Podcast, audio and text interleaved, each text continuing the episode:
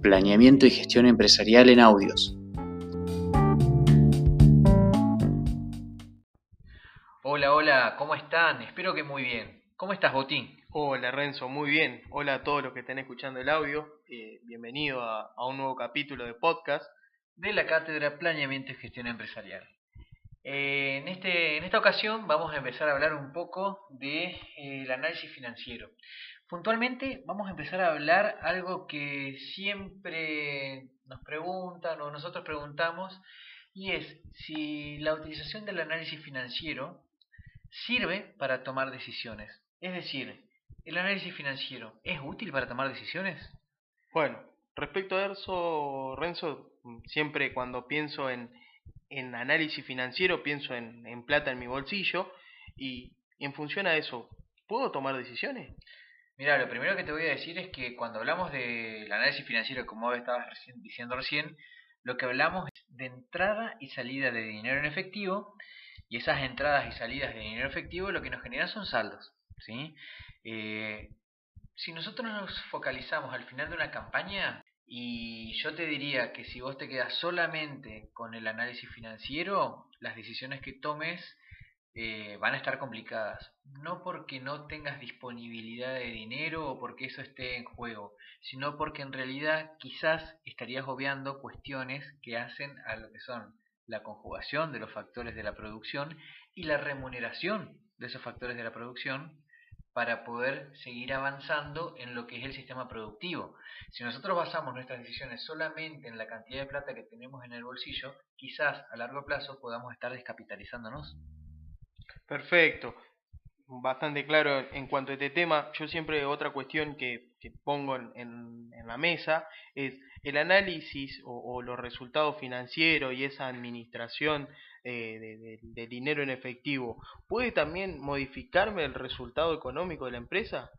Claramente, puede modificarte el resultado económico desde el punto de vista que, si desde el punto de vista financiero eh, estoy considerando salidas en determinados momentos, pero entradas en un determinado momento que no tiene que ver con el momento en el cual se produjo esa producción que da origen a esa entrada, y vamos a tener un resultado diferente desde el punto de vista financiero que desde el punto de vista económico, porque claramente uno te indica una cosa y otro te indica otra.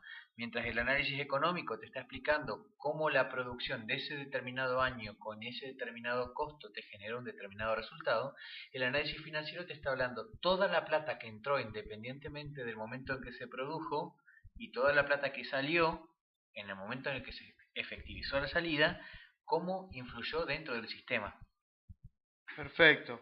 Sí, yo también a veces lo pienso a esto, eh, que muchas veces las empresas eh, no planifican los ingresos y, tampoco eh, los pagos, o sea, los egresos, y se termina pagando altas tasas financieras que claramente distorsionan el negocio original o el planteo original que uno tenía desde lo económico.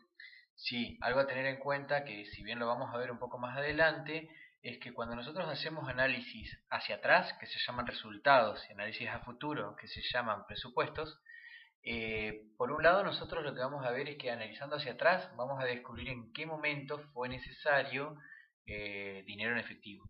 Estamos hablando exclusivamente en un análisis financiero. Pero cuando hacemos presupuestaciones a futuro, eh, vamos a también, en la etapa del planeamiento, presupuestar determinados momentos en donde probablemente las salidas de dinero sean mayores que las entradas de dinero en efectivo. Esto es lo que conforma un presupuesto preliminar.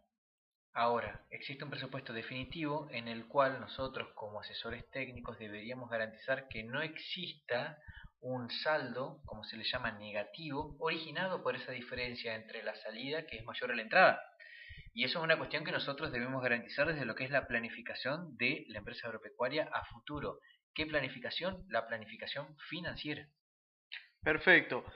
Siempre mirando un poco el análisis financiero, ¿sí? nosotros hacia atrás, cuando hablamos de decisiones, eh, ¿podemos centrarnos en, el mismo para, tomar decisiones de, compra y de venta de lo producido?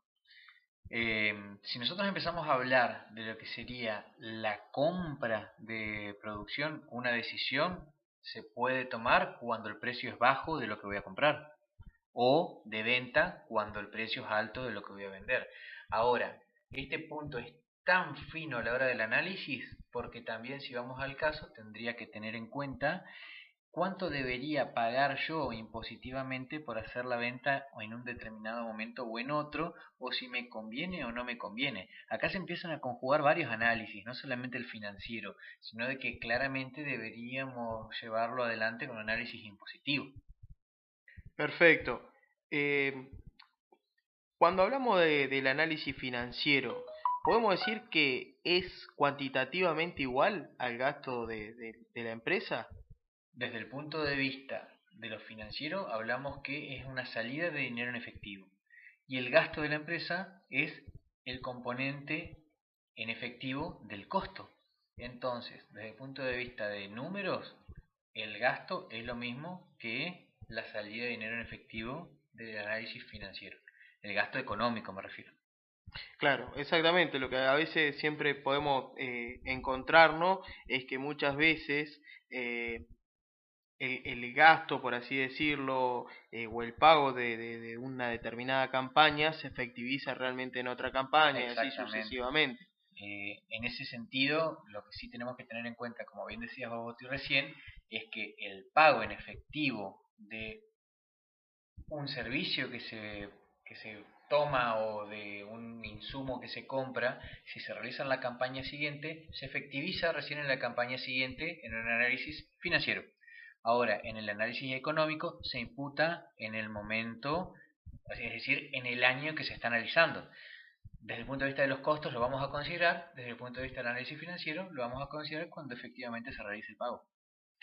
Bien, Renzo, para no eh, por ahí continuar, vamos a aprovechar eh, otros podcasts para seguir ampliando. Sí, al menos lo que nosotros queremos es que les quede una idea de que no basta con hacer un solo tipo de análisis para tomar cualquier tipo de decisión, sino que lo que importa es conjugar los distintos tipos de análisis, si bien eh, vamos a ir aprendiendo a hacerlos por separado, las decisiones no se toman con cada análisis por separado, sino con la conjugación de todos los tipos de análisis que podamos hacer. Perfecto, bueno, hasta la próxima entonces. Hasta la próxima y nos estaremos escuchando.